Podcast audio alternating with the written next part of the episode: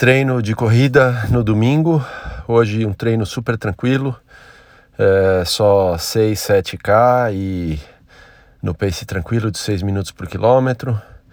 Então é, é, é um dos treinos bem leves aí. Agora está chegando o final da, dos treinos da Garmin para meia maratona. A meia maratona está prevista para sábado, não próximo o outro, daqui a é, duas semanas. Então faltam poucos treinos, acho que só os treinos dessa semana e o da terça-feira da semana seguinte. Esse foi leve, o próximo vai ser na terça-feira, 16K, também a ritmo tranquilo.